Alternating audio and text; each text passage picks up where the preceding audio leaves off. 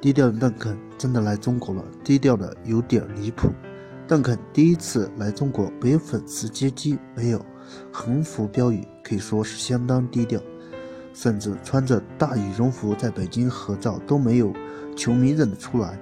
直到在一个饭局被三名壮汉抓住敬酒，才慢慢出现在公众的视野。他正在接受社会主义的酒桌文化洗礼。没错，就是今天传出。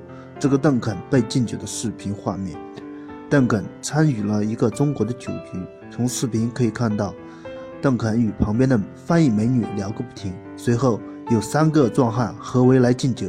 依稀听见这名壮汉对邓肯的表示：“来到中国要懂点酒桌上的礼仪。”美女翻译看了邓肯一眼，简单的交流了几句，是否心领神会？随后举起手中的酒杯。只是笑容有些尴尬而已。有球迷表示，国内敬酒不站起来还好，只要敬酒的人一站起来，那基本上就不能驳人家的面子。